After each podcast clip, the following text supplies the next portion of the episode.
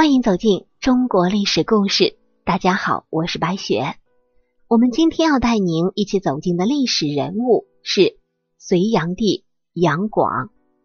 说起隋炀帝啊，在中国历史上的评价是相当糟糕。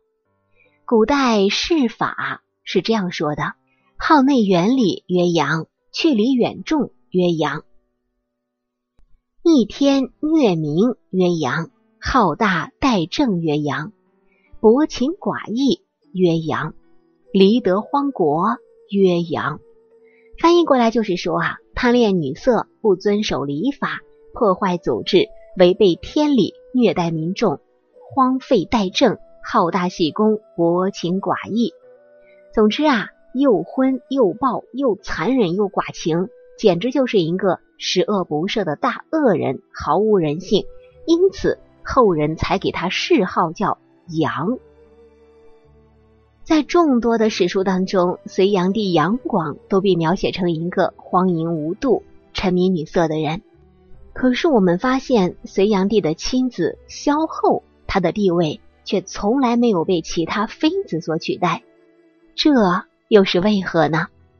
隋炀帝杨广一生在位十五年，是做了很多大事的，其中两项功绩尤为耀眼。那就是科举考试和京杭大运河，一直影响到了现在。其实秦始皇做过的事，隋炀帝多半也做了，但是隋炀帝没有焚书坑儒，而隋炀帝做过的事情，唐太宗多半也做了。那么，凭什么秦始皇和唐太宗是千古一帝，隋炀帝就只能遗臭万年呢？尤其是隋炀帝谋兄迎母、弑父夺位这些事儿，那是疑点重重，颇有争议的。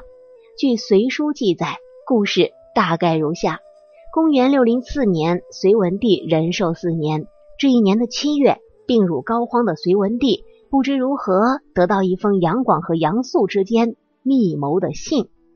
获悉杨广阴谋后的隋文帝勃然大怒。与此同时，隋文帝的宠妾宣华夫人此刻也向他控诉太子杨广欲对他行不轨之事。于是隋文帝更加是怒无可恕：“畜生，叫我如何放心把大事托付给你？”因此，隋文帝令柳树、原言去召见前太子杨勇，准备让他继承皇位。知道不利消息后的杨广，立马叫杨素伪造圣旨，逮捕了柳树原言，将自己的心腹张衡派到宫里服侍隋文帝，又派亲信宇文述等控制现场。而就在当晚，隋文帝就驾崩了。一时间，宫廷里是流言四起，议论纷纷。这就是隋炀帝弑父迎母夺位的过程。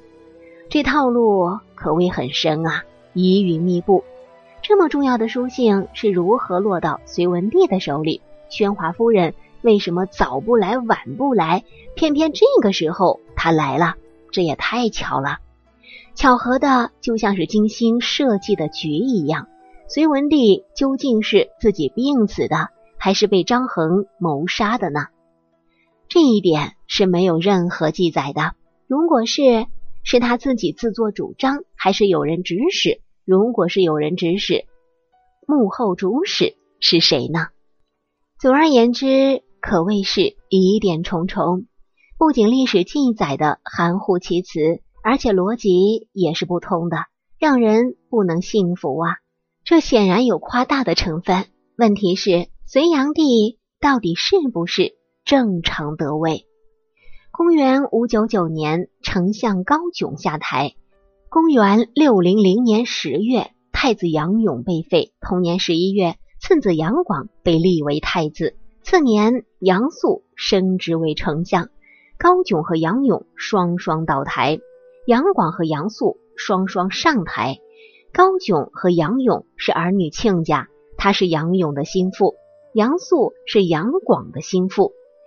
在杨勇被废和杨广上位当中，起到关键作用的一个人是他们的母亲隋文帝的老婆独孤皇后。隋文帝是个工作狂，牢牢践行一夫一妻制，他可能是古代皇帝当中唯一一个践行此项制度的吧。白雪觉得倒不在于他不好色，自古以来哪个皇帝不好色？只不过是因为独孤皇后太过厉害，她是独孤信的女儿。据说这个独孤信不仅是武川军阀关陇勋贵，而且还是历史上最牛的岳父。他的三个女儿都嫁给了皇帝，长女是北周明帝的皇后，次女儿是唐高祖李渊的母亲，小女儿独孤伽罗就是隋文帝杨坚的老婆，独孤皇后。独孤皇后霸气十足，隋文帝沦为妻管严，她不准自己的老公碰其他的女人，而且管得相当严格。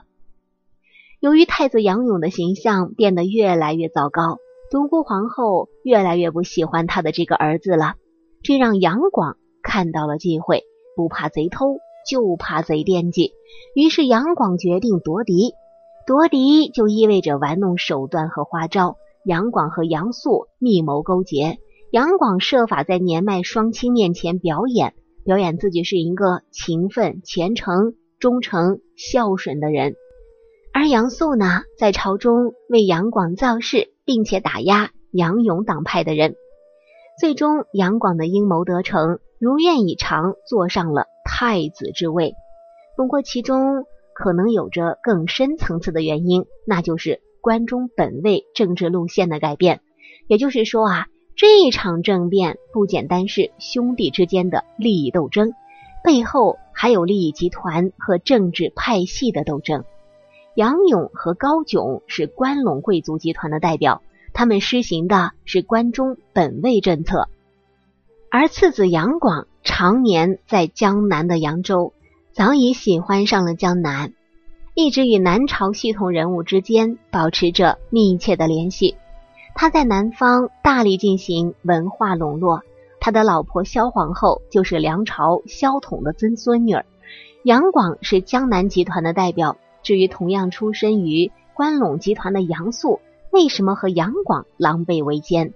大抵上，此人的野心也是极大的，不愿长期被高炯压制，屈居老二的位子。于是。他只好与杨广联手，最终杨广代表的江南集团获胜了。问题是，江南集团为什么能获胜呢？咱不妨先看一看关陇集团。关陇集团是从北魏开始形成，北魏建国时在武川设立了六大军事基地，这些军事基地随着时间的推移，渐渐演化成一个政治军事集团。这是一个实力强大的利益集团，西魏当权者北周宇文家族、隋的杨氏家族以及后来的大唐李氏家族都是出自这个集团。关陇集团通过兵农合一的府兵制来保障其经济基础和军事基础，又通过相互之间的联姻来构建集团关系网，最后形成一个小圈子。所以，北周取代西魏，隋取代北周，唐取代隋，只是集团内部换届而已。这几个家族只是集团利益的代表人物而已，股东没变，核心没变，只是换了董事。他们的统治基础在关中，政策制定以关中为本位。但隋文帝以及后来的李唐皇族都在打压着关陇集团。他们想脱离关陇集团，改变关中本位的政策，而打击世家大族和贵族集团是必然的，因为他们影响了皇权。称帝后的隋文帝竭力改变这种关中本位政策，抑制关陇集团的发展，而杨广也是处处表现出跟关陇集团的脱离，比如他大力支持南方的天台宗对抗北方的三阶教。其实啊，杨广也是一个颇有能力的人，很适合巩固他父亲开创的伟业。可是隋炀帝太急功近利了，想一气呵成，以至于不把人当人，还得罪了整个关陇贵族集团。在他的眼里，民众也只不过是可以任意驱逐和屠戮的牛马和犬羊。结果亡国了，还遗臭万年。而历史从来就是由胜利者书写的，所以隋炀帝杨广也只能遗臭万年。当然啦，在唾骂他的同时，我们也不能否认他的历史功绩。不过，这将是另一个故事了。